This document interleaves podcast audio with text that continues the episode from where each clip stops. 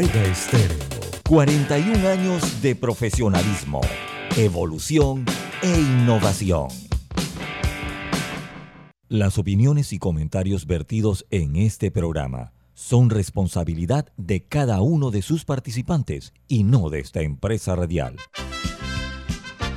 Son las 7.30 de la mañana, hora de un buen café y hora de Infoanálisis, el programa de información y análisis más profundo de Panamá. Infoanálisis con Guillermo Antonio Adames, Rubén Darío Murgas, Camila Adames Arias y Milton Enríquez. Infoanálisis por los 107.3 de Omega Estéreo.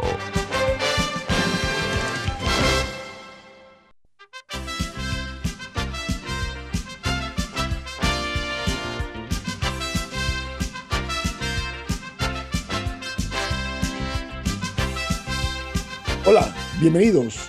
Esto es Infoanálisis, un programa para la gente inteligente. Hoy es 4 de mayo del año 2022 y este programa es presentado por...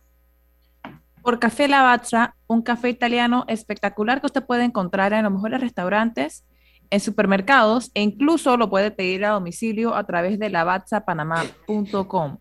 Café Lavazza, un café para gente inteligente, presenta Infoanálisis. Gracias. Eh, no olviden que este programa se ve en vivo, en video, en eh, la plataforma conocida como eh, Facebook Live. Y Facebook Live. Gracias, Camila. Facebook Live se ve en vivo, además en YouTube. El video queda colgado, el video de todos los programas que hemos hecho aquí en Infoanálisis de hace una semana, un mes, tres meses, todos están allí en YouTube. Usted entra por Infoanálisis, la fecha, y ahí va a ver eh, estos eh, programas nuestros. Además, pueden sintonizarnos en el canal 856, canal de cable onda en sus televisores, en la app de Omega Stereo, disponible tanto en Play Store como en App Store, y en TuneIn Radio, TuneIn Radio en sus teléfonos móviles o celulares. Vamos a dar inicio entonces al recuento de las noticias que hacen las primeras planas de los diarios más importantes del mundo. Aquí están para ustedes. Comenzamos en los Estados Unidos con el diario The New York Times, que su principal nota de primera plana dice, proyecto de fallo sobre el aborto señala un cambio político sísmico porque la Corte Suprema de Justicia confirma la filtración pero dice que el texto no es definitivo. El tribunal dijo que un proyecto de fallo que eh, pondría fin a Roe versus Wade no era definitivo, pero mostró que una base de una ley eh, estadounidense puede estar a punto de revertirse. Lo que comenzó como una publicación en un medio impreso que se llama, que se llama político o político, bueno, la Corte no lo negó, aceptó que era cierto y ahora ya se está viendo el movimiento sísmico que ha creado en la sociedad estadounidense. El diario The Washington Post, su principal noticia es una decisión de anular el eh, Roe versus Wade cambiaría los exámenes parciales. Dice que el fallo sobre el derecho al aborto podría convertir la campaña en un esfuerzo de movilización masiva sobre temas del aborto, los derechos individuales, las filosofías contrastantes que hay en los dos partidos principales, partidos políticos principales de los Estados Unidos. El diario The Wall Street Journal titula en primera plana Proyecto de opinión sobre el aborto enturbia la Corte más el panorama político. Dice que el presidente del Tribunal Supremo, de nombre John Roberts, dijo que el borrador no es la opinión final de la Corte con respecto a Roe versus Wade y que el fallo que reconoce el derecho al aborto en los Estados Unidos, dijo el alto funcionario. Y en Venezuela, el presidente Nicolás Maduro se reunió eh, con el ministro de Petróleo de Irán en la ciudad de Caracas. Esto es para reforzar su relación energética con Irán bajo la presión causada por los Estados Unidos. Mientras en México, el presidente Andrés Manuel López Obrador anuncia su primera gira por Centroamérica y el Caribe. Dentro de la agenda dice que visitará Guatemala, El Salvador, Honduras, Belice y Cuba en la, eh, un lapso de cuatro días a partir de mañana, 5 de mayo. Mientras en Chile, el principal titular es que el país hace frente a una sequía estructural con un plan de racionalización de agua en la capital del país, en Santiago.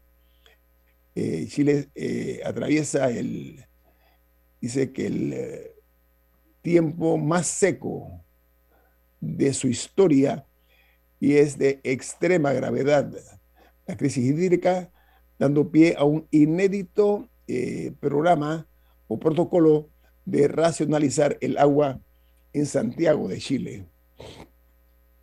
Una nota que se genera en los Estados Unidos también, que es primera plana, eh, se refiere a la distribución de la sala de, la, de lo constitucional por decreto, ley ocurrida el 1 de mayo, que permitió al gobierno del presidente Bukele en El Salvador imponer tres magistrados que luego negaron la extradición de pandilleros con cuentas pendientes en los Estados Unidos.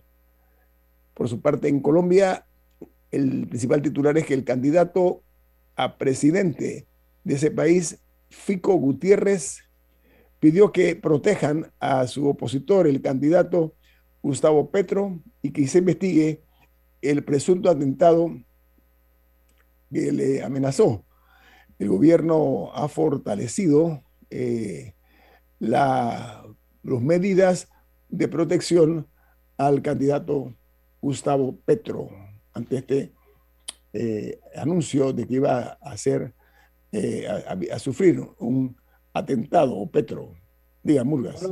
Guillermo, es que Colombia ha tenido guerrillas, ha tenido eh, grandes escritores. Bueno, García Márquez tuvo que irse a refugiarse a, a México para poder salvar su vida. O sea, eh, Colombia se resiste a tener un gobierno, eh, un presidente progresista, se, resiste. Eh, es una cosa, y, a Petro le tienen un terror. Entonces, es bueno que, que los países de, practiquen la verdadera democracia y le den instancia a un gobierno de, de derecha, de centro y de izquierda y hasta de izquierda también. Eso, eso es parte en, Colombia también matan presidentes, aún candidatos, han, asesinado candidatos, así que no nos equivoquemos con, con, eso. Pero era en la época de la, del narcotráfico, la diferencia es que ese atentado que terminó con la vida no únicamente de un candidato presidencial, sino de un ministro de justicia de Lara, ¿se acuerdan? No? El Lara Bonilla, estas cosas se dieron en la época en que el narcotráfico estaba eh, eh, imponiendo su ley en Colombia. Continuamos. En eh, Argentina continúa la pelea en el gobierno y crece la ofensiva de la señora vicepresidenta Cristina Kirchner contra el presidente Fernández. Dice que ahora confirma que la legitimidad de la gestión de Fernández, ella la pone en duda. En Costa Rica, el presidente electo, Rodrigo Chávez, anuncia su gabinete y nombra a otra figura del PLN, el Partido de Liberación Nacional, y mantiene a eh, un jerarca del equipo de Carlos Alvarado en su equipo de gobierno. En Guatemala, dice que ante la situación, la alarmante situación de la prensa en el país, eh, desde el punto de vista de que en el primer trimestre de este año se registraron 29 denuncias de periodistas y agresiones contra miembros de la prensa por parte de las fuerzas de seguridad guatemaltecas y la seguridad pública, eh, resulta ser que la Asociación de Periodistas de Guatemala denunció ataques y señaló que el gobierno eh, debe ser más tolerante ante la crítica. Es otro país donde están siendo atacados los periodistas y los medios que difieren de la línea de gobierno de Yamatei. Hace una sorpresa Yamatei con los, eh, errores, que está errores y horrores también que está cometiendo en ese país. En Perú, el Congreso aprobó en un mismo día la interpelación de cuatro ministros de Pedro Castillo. Incluso el primer ministro será interrogado por el manejo de las protestas sucedidas eh, o suscitadas, las protestas sociales y el toque de queda tanto en la capital Lima como en Callao. Continúa todavía el frenético intento por derrocar a Pedro Castillo, desmembrando su equipo de gobierno. Y en Honduras, la deportación de migrantes al país se dispara un 82.5% entre el mes de enero y el mes de abril. Este periodo que retornaron al país 32.512 migrantes, principalmente provenientes de los Estados Unidos y de México. Mientras en República Dominicana el Fondo Monetario Internacional dice que la economía dominicana muestra eh, una notable recuperación por la combinación de las medidas monetarias y fiscales que ha implementado el gobierno del presidente Abinader. Mientras en España, el Centro Nacional de Inteligencia instruyó a los ministros hace un mes sobre el, cómo eh, sortear o evadir el programa espía Pegasus en sus teléfonos móviles y cómo detectar eh, los que habían sido infectados por esta eh, máquina que es de origen iraní, perdón, israelí, disculpen, que aquí en Panamá también ha sido objeto y sujeto de muchas críticas. Sin embargo, aquí pues no ha pasado a mayores esa investigación de la que se denominó pinchazos en otros países. Eh, se ve en el caso de España, por ejemplo, el escándalo es que de Pedro Sánchez, que es el presidente, hasta la ministra de Defensa, sus teléfonos móviles fueron eh, utilizados para eh, hackear, fueron hackeados o, pinchados por personas que le sacaron extrajeron información importante al jefe de Estado español y a la ministra de Defensa. Y ahora estamos viendo también eh, que continúa todavía esta, esta saga en torno al, a los pinchazos eh, telefónicos. No sé si Camila tiene alguna nota. ¿No? Don Rubén, ¿alguna, alguna noticia internacional? No, no, tranquilo. Ok, muy bien. Entonces, eh, aquí damos por finalizado ese segmento en el cual acostumbramos todas las mañanas a leer para ustedes los titulares que hacen las primeras planas los medios impresos, en los periódicos, como se le llama en Panamá, los periódicos más importantes de eh, América y del el mundo en cuanto a los, los principales eh, eh, títulos de primera plana. Vamos a ir al corte comercial. Esto es Info Análisis, un programa para la gente inteligente. Hogar y Salud les hace la vida más fácil con la extraordinaria línea de pañales nocturnos para adultos Prevail. Los pañales nocturnos para adultos Prevail son 100% absorbentes y de uso prolongado. Sus exclusivos materiales los hacen 100% respirables, brindando máxima comodidad. Para su conveniencia, los pañales Prevail vienen en todos los tamaños. Visite cualquiera de las sucursales de Hogar y Salud y pida sus pañales nocturnos para adultos Prevail. Hogar y Salud les hace la vida más fácil. Los bañales nocturnos para adultos Prevail tienen su descuento para jubilado. Lograr todas tus metas ahora es más easy. Con Banisi y nuestros préstamos personales. Consolida tus deudas. Nuestras excelentes tasas se adaptan a tu perfil. Ahora tu banco es más easy. Solicítalo ya. www.banisipanamá.com. Banisi, siempre fácil. Omega Stereo tiene una nueva app. Descárgala en Play Store y App Store totalmente gratis. Escucha Omega Stereo las 24 horas donde estés con nuestra aplicación totalmente nueva.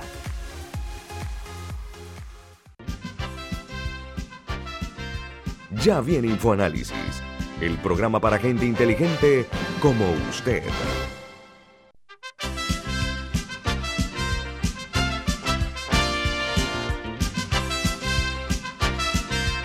Bueno, continuamos aquí en InfoAnálisis, eh, pero antes eh, tenemos eh, un mensaje importante para todos ustedes. Camila, usted puede ser tan amable de informarnos cuál es esa noticia para los oyentes de Infoanálisis. ¿No la, no la tiene a mano todavía? Ok, no hay ningún problema, la hacemos en el siguiente corte comercial esta mañana, nosotros eh, preocupados una realidad eh, eh, que es para nada grato mencionarlo, y es el alto nivel de desempleo que azota a gran parte de nuestra ciudadanía, desempleo producto de varios factores, pero que principalmente se agudizó con la crisis, con la pandemia sufrimos eh, y vivimos todos, donde se habla de que el 42% de los eh, empleos, o de los trabajos, como se dice coloquialmente en este país, se perdieron. Eh, y que tres de cuatro o de cada cuatro panameños asalariados también, o sea, esto estoy hablando sector privado, ojo, eso que quede muy claro, han sufrido en alguna forma la suspensión de contratos laborales eh, y que un 15% eh, no regresaron a sus puestos habituales. Eso es una opinión que emitió nuestro invitado esta mañana, don René Quevedo.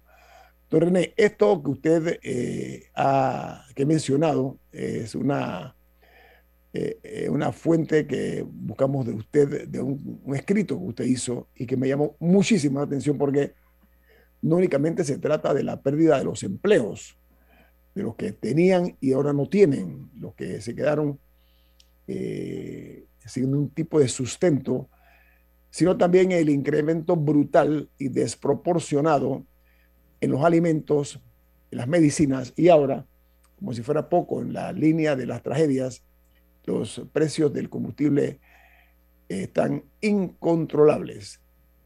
A ver, ¿Qué eh, debemos nosotros hacer como país para que eh, nos recuperemos económicamente dándole oxígeno a los trabajadores? Eh, don René Quevedo, bienvenido. buenos días, muchas gracias por la invitación, es un placer estar acá. sí, la, la cifra, las cifras que cito son oficiales.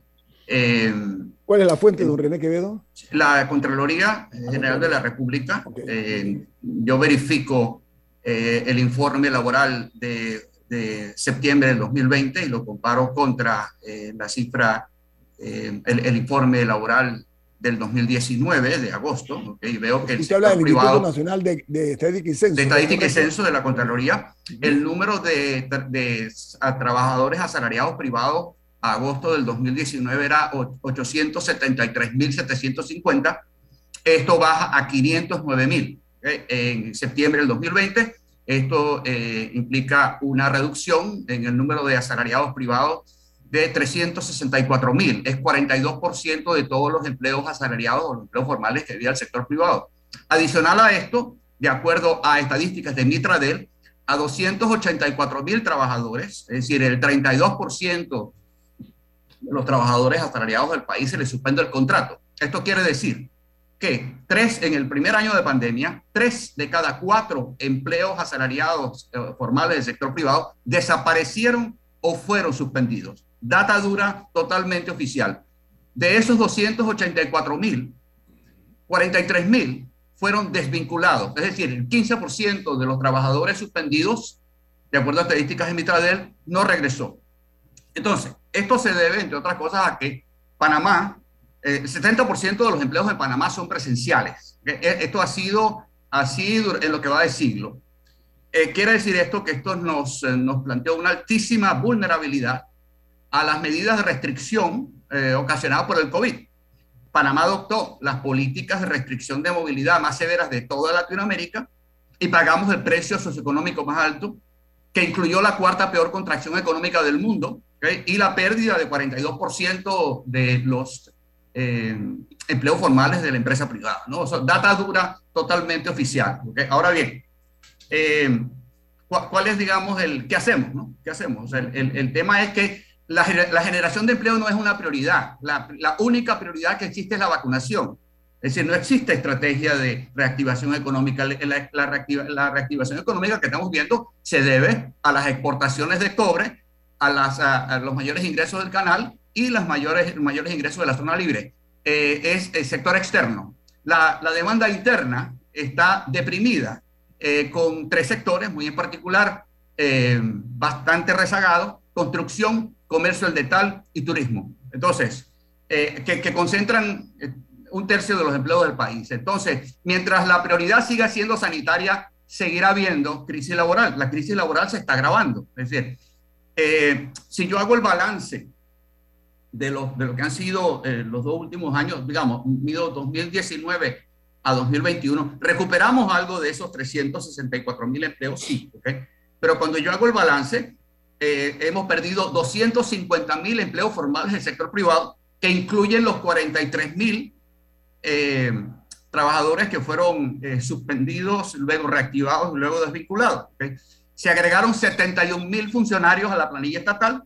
La planilla estatal ronda los 365 mil em, empleados públicos, de acuerdo al informe de la Contraloría de junio eh, del 2021 y al informe que a, la, a una carta del MEF eh, firmada por el ministro Alexander del primero de febrero. Entonces, eh, y hoy tenemos a 400 mil personas que reciben el vale digital porque no encuentran empleo. Entonces, eh, estamos ante una crisis laboral. El hecho de que tengamos 400 mil personas recibiendo el vale digital eh, es prueba de esa, de esa eh, crisis digital. Por otro lado, la crisis laboral se está agravando. El año pasado, Mitradel tramitó 40% menos contratos laborales, nuevos contratos laborales que en el 2019. En el primer trimestre del 2022, ese porcentaje subió a 43. Quiere decir que la crisis laboral se está agravando y se va a seguir agravando mientras la prioridad siga siendo sanitaria. Entonces creo que eh, eh, eso es un poco el marco eh, de lo que está ocurriendo. ¿Qué hacer? Lo primero, hacer, eh, miremos lo que hizo República Dominicana. República Dominicana, un país competencia nuestra directa en, en el área turística, con un perfil eh, laboral y educativo muy parecido al panameño, eliminó absolutamente todas las medidas del COVID. Absolutamente todas. La, la QR, tarjeta de vacunación, todas. ¿ok? Y el efecto ha sido impresionante. En el primer trimestre eh, tuvieron eh, un, un, un, incremento muy fuerte en, en, el, en, el, en, el, en el número de turistas. Sí. Bueno, acabo de decirle, don René, es tan cierto lo que usted está diciendo que de entre los titulares de los medios que dimos a conocer en el bloque anterior, la noticia en República Dominicana es que el Fondo Monetario Internacional dice que eh, la economía de República Dominicana eh, muestra un notable, una notable recuperación, que es una, eh, la, lo que dice la nota que es una combinación de las medidas monetarias y fiscales eh, que han logrado reactivar la economía en República Dominicana, pero yo le agregaría un turismo bien manejado. El, el turismo dominicano sí. es un ejemplo no únicamente para, para, el Caribe, sino para América Latina. ¿Qué está haciendo Panamá desde su perspectiva en cuanto al turismo? La industria sin chimeneas, como dijeron los españoles, que son uno de los países más beneficiados por el turismo, eh, don René. El turismo panameño se encuentra secuestrado por la paranoia sanitaria. Uh -huh. eh, y es claro, contundente. O sea, eh, se cerraron 3.000 restaurantes, 20% de los hoteles cerraron, el resto está operando con 25% de capacidad y no veo realmente que el turismo sea una prioridad hoy. O sea, insisto, volvemos al tema, en una economía 70% presencial, este, eh, nosotros necesitamos, necesitamos hacer de la generación de empleo la obsesión nacional. Eh, el turismo es probablemente el más golpeado, sí. Eh, Murga tenía una... Sí. sí ahora, eh, René, bueno, muy contento de tenerte aquí en este programa. René, ¿qué posibilidades hay de que el, incentivo que le da la gente, el Estado al desempleo esté contribuyendo a que la gente no quiera conseguir em, empleo, aunque sea informal? Ah, absoluto, definitivamente. El Estado está tratando de incidir, incidiendo definitivamente eh, con plata prestada en el mercado laboral a través de contrataciones en la planilla estatal y el vale digital. O sea, que, perfectamente claro, por supuesto que sí.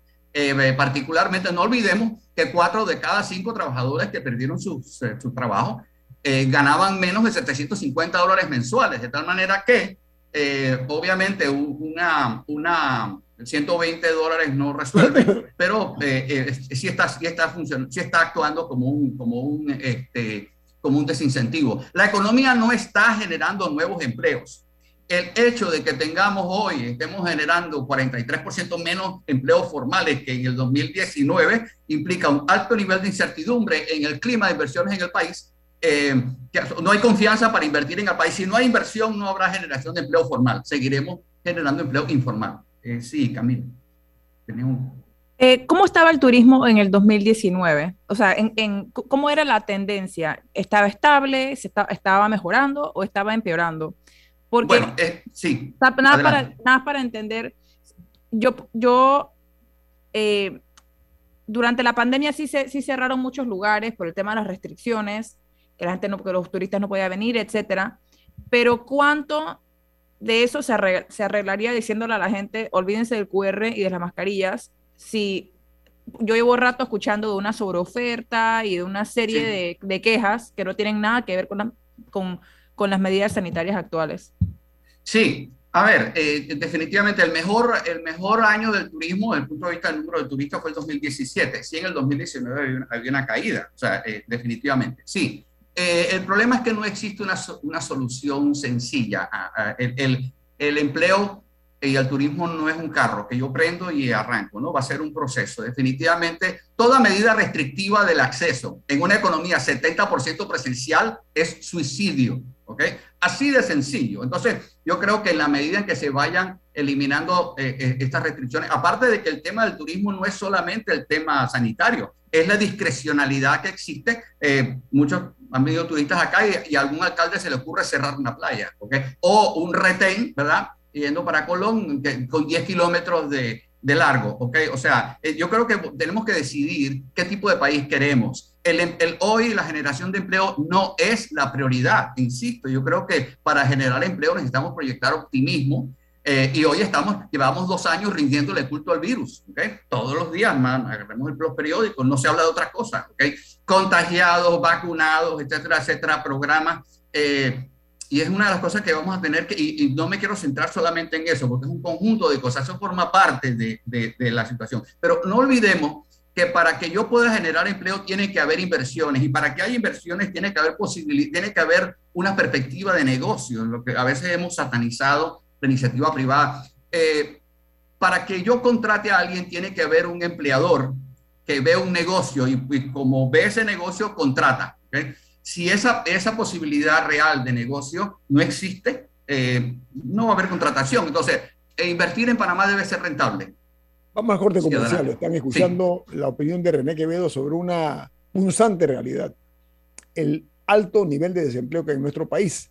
Vamos a ir analizándolo aquí con nuestro invitado en Info Análisis. Este es un programa para la gente inteligente. Con Banisi y nuestros préstamos personales, lograr todas tus metas ahora es más easy. Obtén tu aprobación 100% digital y recibe rápido desembolso. Ahora tu banco es más easy. Solicítalo ya. www.banisipanamá.com. Banisi, siempre fácil. Omega Stereo tiene una nueva app. Descárgala en Play Store y App Store totalmente gratis. Escucha Omega Stereo las 24 horas donde estés con nuestra nueva app.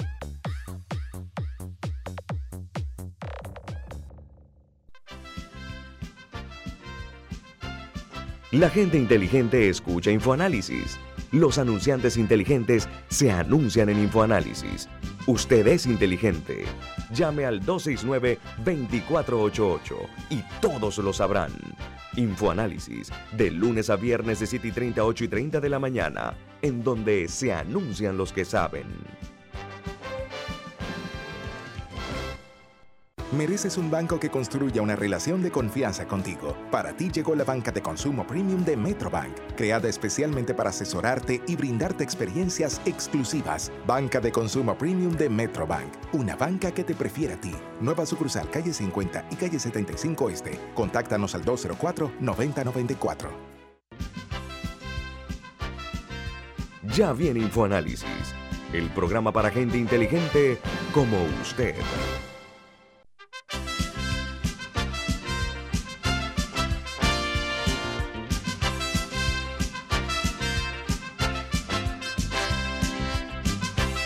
Rubén, usted tiene un mensaje importante. ¿De qué se trata? En Banco Aliado te acompañamos en tu crecimiento financiero. Ahorra con tu cuenta Más Plus, mejorando el rendimiento de tus depósitos. Banco Aliado, tu aliado en todo momento. Visítanos a nuestra página web bancoaliado.com y síguenos en nuestras redes sociales como arroba Banco Aliado. Banco Aliado, tu aliado en todo momento.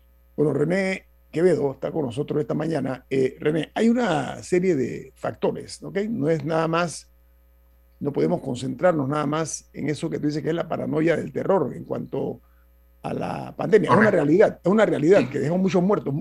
están los panteones llenos de panameños y panameñas que perecieron producto de la COVID-19. Ahí están, testigos mudos, muchos de esta, de este, de esta terrible eh, situación que vivimos y el número plural de parameños y parameñas que fueron también, eh, que no se, estaban inmunizados, que fueron víctimas de la COVID-19 y cuyos efectos todavía eh, persisten. Pero vamos a entrar al tema que nos ocupa, que es el desempleo. Pero para que aquí haya inversión extranjera, don, don René Quevedo,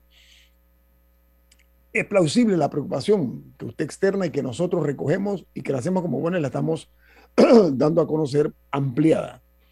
Eh, pero hay también otros factores. Por ejemplo, el sector de la construcción se vio eh, eh, seriamente contraída muchísimo. esta que era una de uno de los motores de la, de la economía panameña. entonces, la corrupción también ha degenerado muchísimo y ha lastimado mucho a la imagen del país. La falta de seguridad jurídica, otro factor que incide en una forma muy seria también en, en cuanto al, al, empleo, desempleo, pero más que todo la inversión que genera casualmente eh, empleos y ganancias. Entonces, ¿cómo hacer atractivo a Panamá ante los inversionistas en este marco, en su opinión, don René?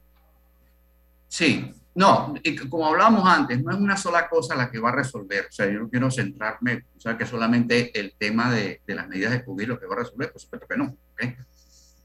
Miren, Panamá ha sido históricamente, eh, o lo fue durante mucho tiempo, un destino favorito de las inversiones extranjeras. De hecho, el crecimiento que hubo en los últimos 30 años antes de la pandemia fue en gran medida debido a los flujos de, de, capitales.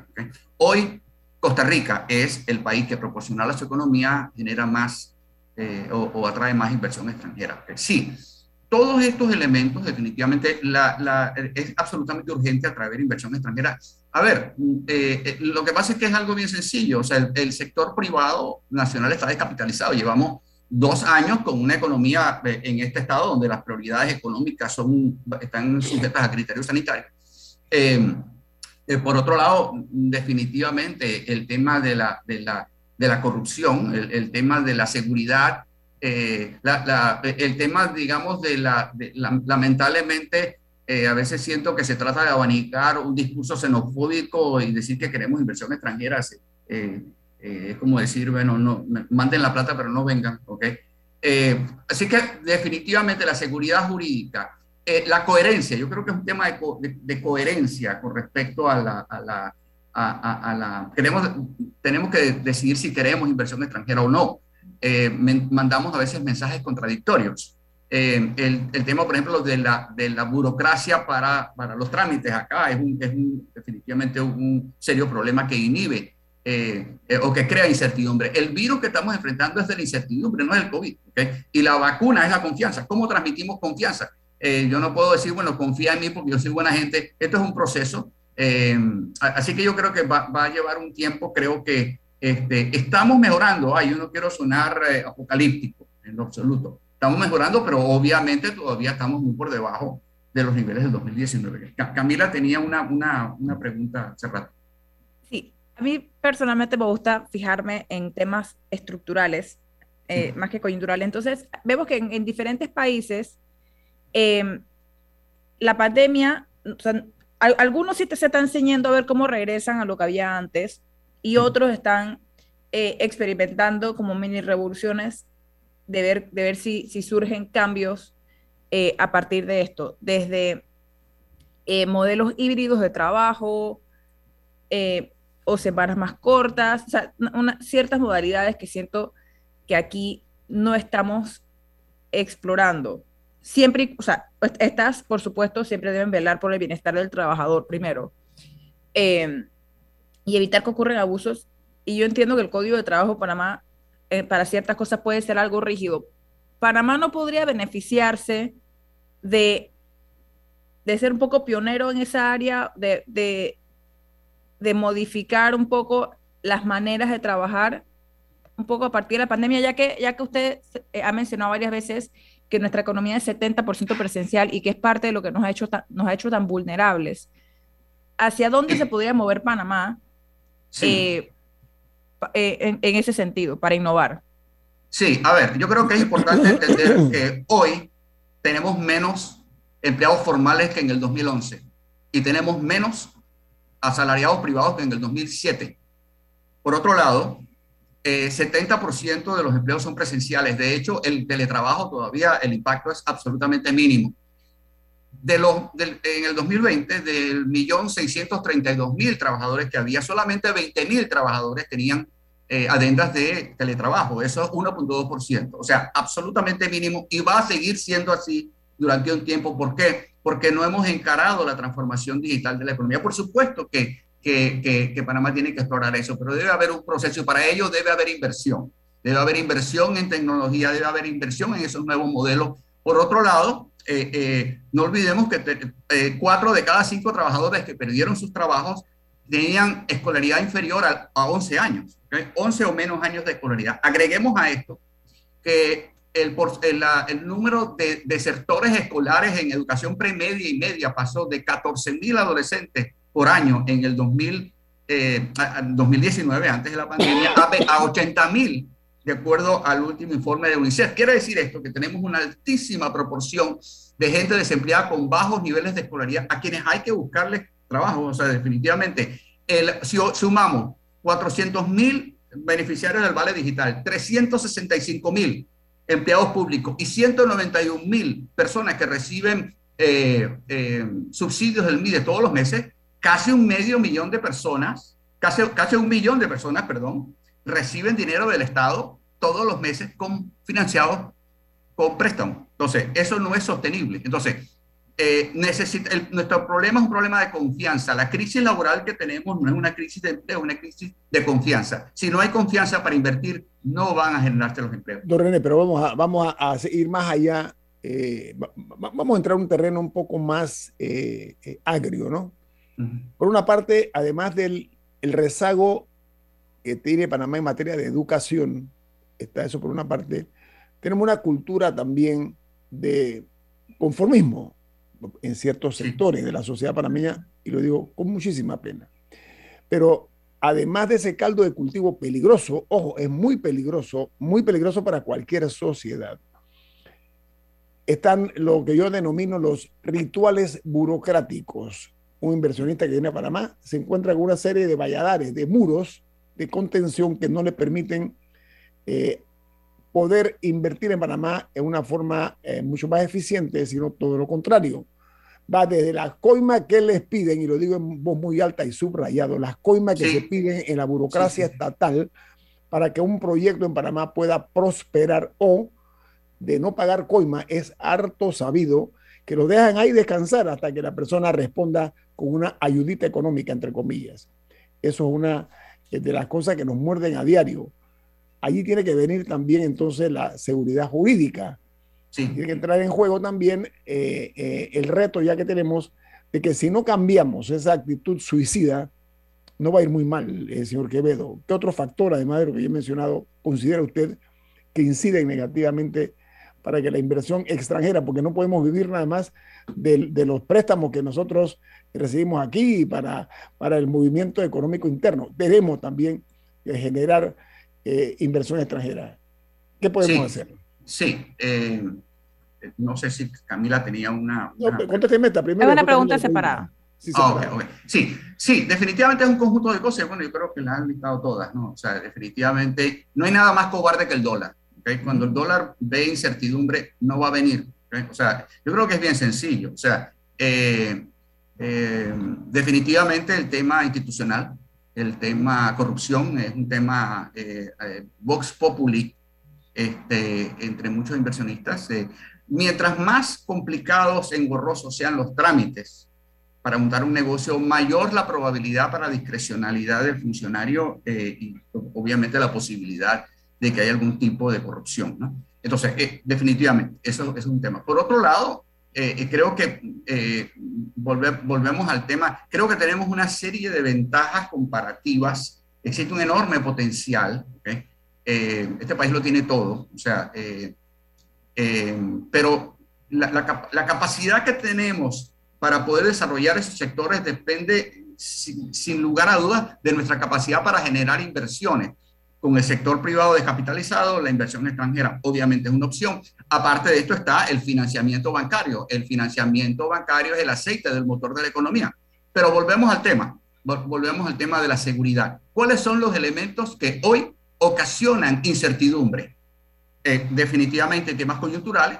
por ejemplo, el, el hecho de que la crisis laboral se esté agravando tiene directa relación con el impacto laboral de Omicron que tuvimos, lo que está pasando en Ucrania, que le agrega un componente inflacionario a, a, un alto nivel de desempleo, el desempleo muy concentrado en estratos inferiores de la economía, sí que definitivamente esto me agrega eh, eh, un elemento de incertidumbre, pero dentro de todo esto, el tema de la institucionalidad, la fortaleza de las instituciones, eh, las reglas claras, yo creo que volvemos al tema Mm, y dentro de todo esto y con muchísimo respeto, pareciera que no hay a veces coherencia. Hay casos de, de incoherencia entre el, el, planteamiento del Ejecutivo y los, y los, los, proyectos que se discuten en la Asamblea.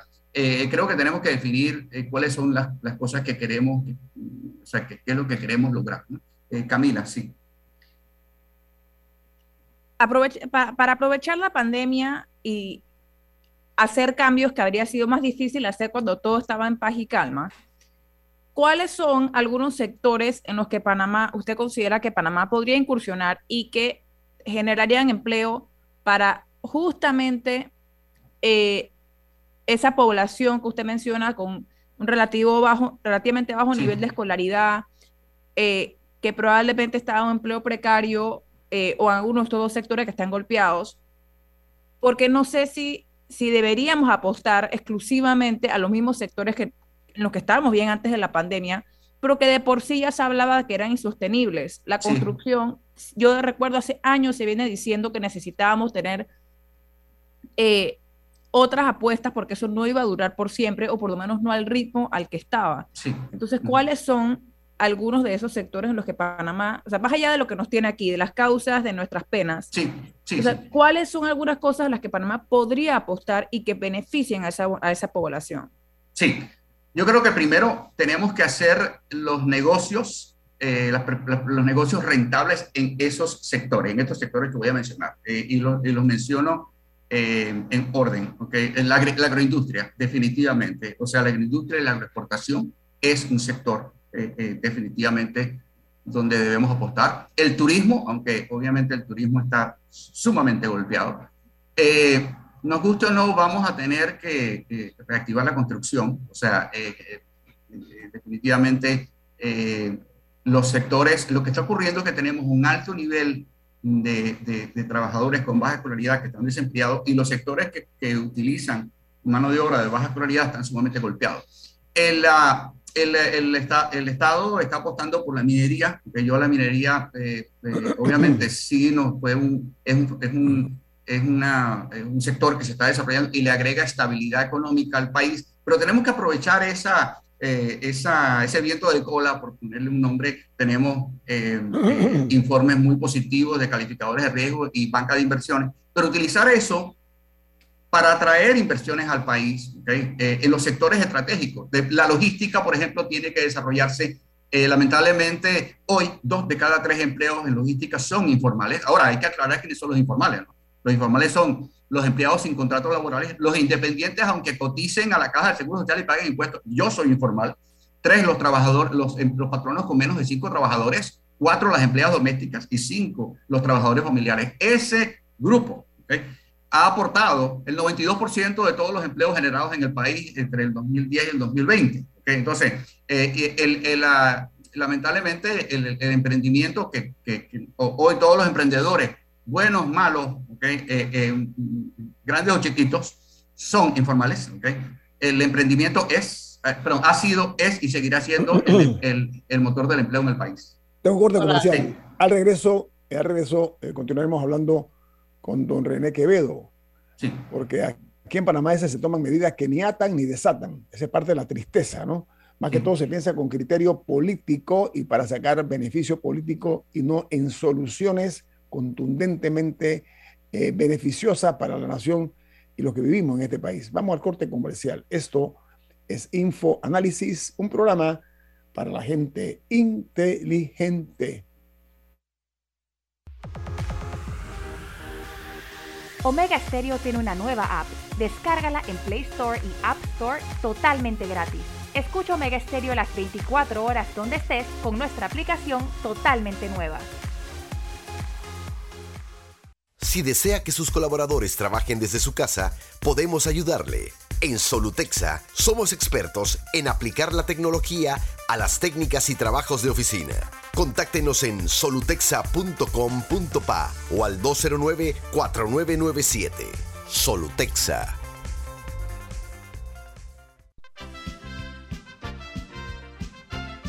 La gente inteligente escucha InfoAnálisis. Los anunciantes inteligentes se anuncian en InfoAnálisis. Usted es inteligente. Llame al 269-2488 y todos lo sabrán. Infoanálisis, de lunes a viernes de 7 y 30, 8 y 30 de la mañana, en donde se anuncian los que saben.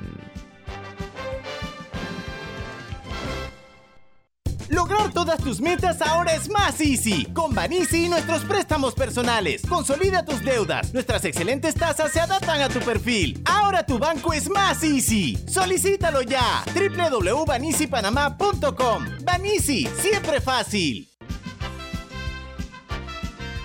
Ya viene InfoAnálisis, el programa para gente inteligente como usted.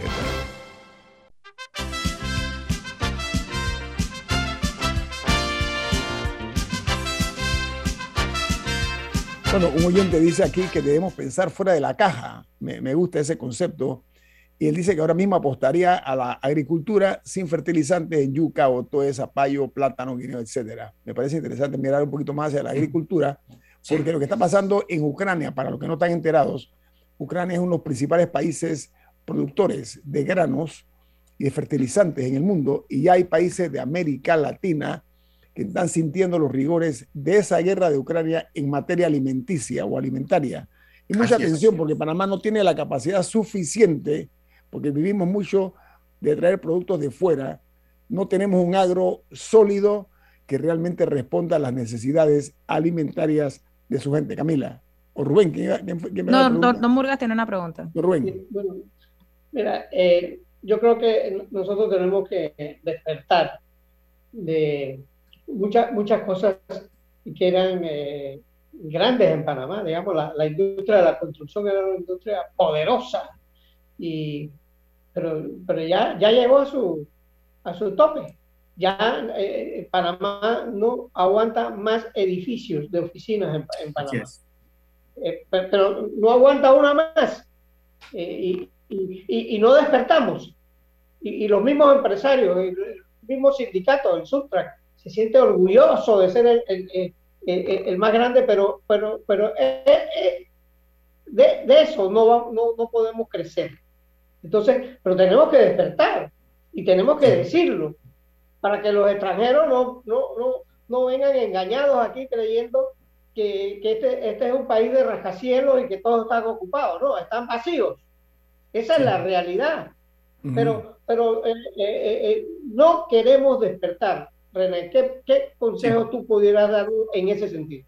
Sí, bueno, yo creo que efectivamente este, el, los, los, sectores que generaron, digamos, siete de cada diez empleos, nuevos empleos en los últimos 15 años no van a estar ahí. O sea, no, no van a generar los empleos que generaron en el pasado y son, volvemos al tema, sectores con altos niveles de informalidad.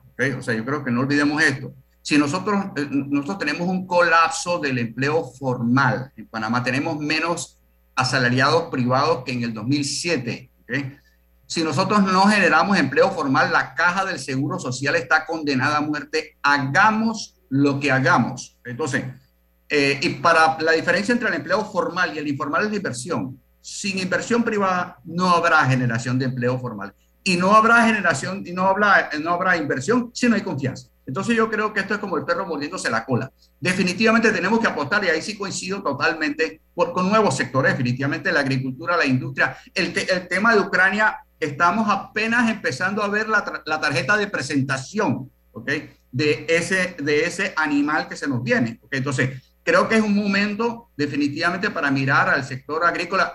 Eh, de, las, de las 47 eh, propuestas que he hecho con EP al Ejecutivo, 80, 80, más del 80% de los empleos que se generarían estarían en el sector agrícola y agroindustrial. O sea, no estamos hablando eh, eh, de, nada, de nada utópico. Entonces creo que definitivamente lo que pasa es que Panamá es un país que ha sido históricamente importador y no exportador. Ahora, obviamente ahora tenemos obviamente las exportaciones de, cobre, pero las exportaciones que no son de cobre están eh, están en un nivel récord, hemos alcanzado un nivel récord, las exportaciones agroindustriales y agrícolas eh, están, en un nivel récord. Entonces creo que, es el momento para repensar eh, el país y repensar estas fuentes. No, estamos hablando de la reactivación del empleo, estamos hablando de la reconstrucción del empleo, porque las fuentes históricas de empleo han sido destruidas. Entonces yo creo que, si volvemos al tema de no sonar apocalíptico, pero las estadísticas no son ni buenas ni malas. Eh, eh, eso depende de lo que hagamos con ellas.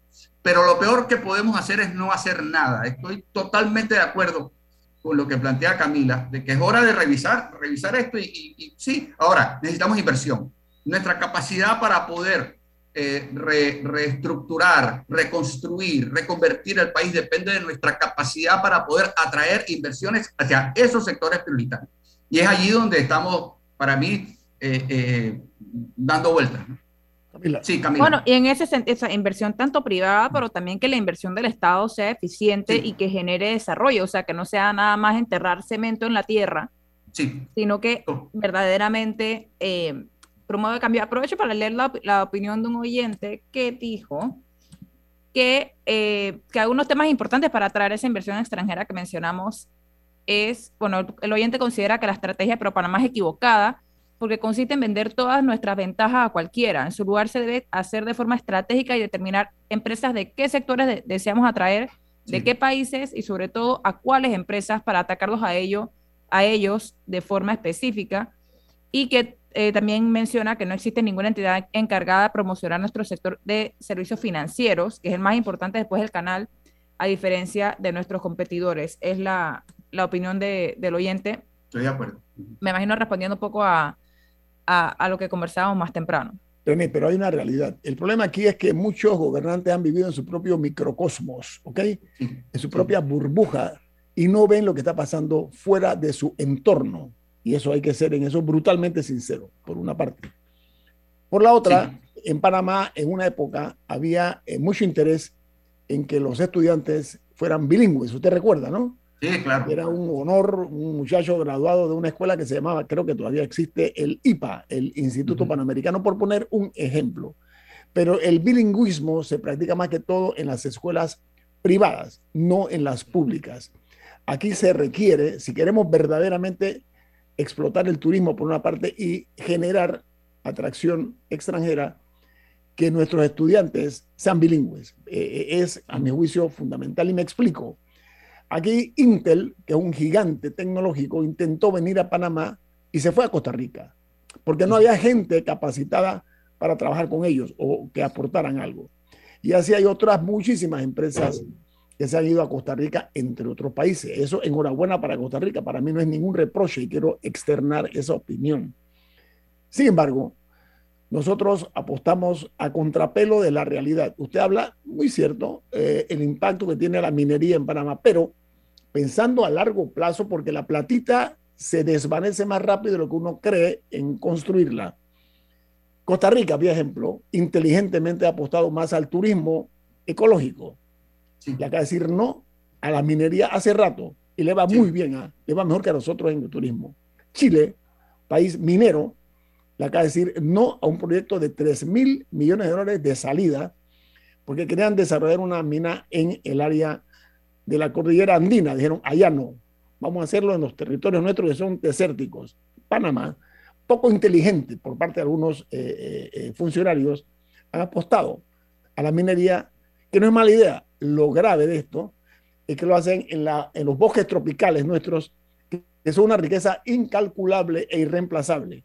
Entonces, esas estrategias erráticas, a mi juicio, que dejan un saldo porque la herida que se le provoca a nuestra tierra queda perennemente, porque las empresas, como ya ha ocurrido, las empresas mineras que han fracasado, se han ido, han dejado las tierras nuestras, por una parte, en una condición eh, realmente eh, eh, negativa en cuanto a los daños causados a la ecología.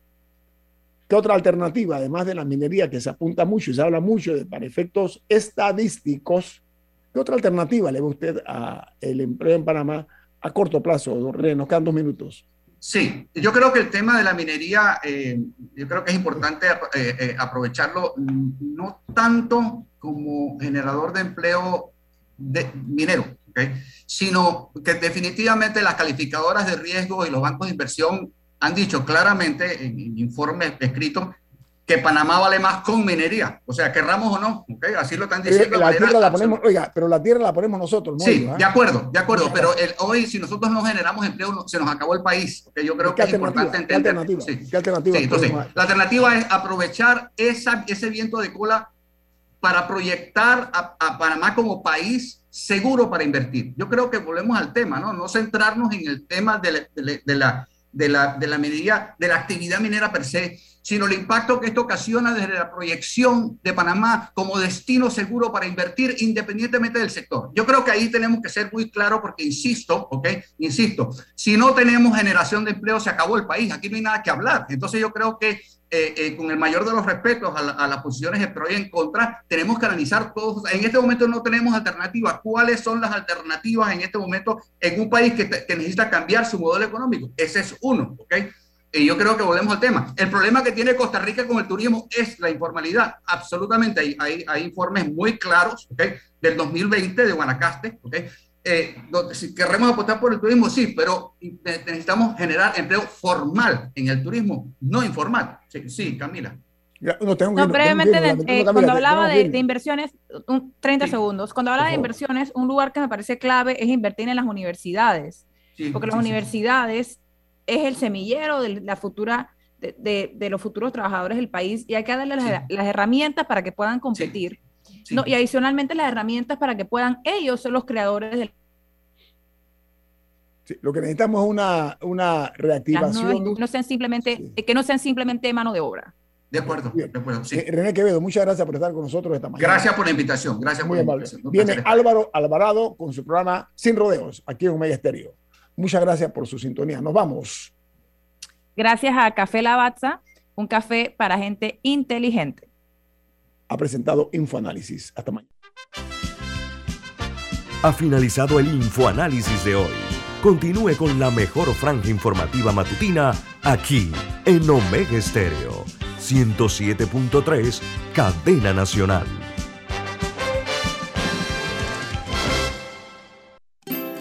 Hogar y Salud les hace la vida más fácil con la extraordinaria línea de pañales nocturnos para adultos Prevail. Los pañales nocturnos para adultos Prevail son 100% absorbentes y de uso prolongado. Sus exclusivos materiales los hacen 100% respirables, brindando máxima comodidad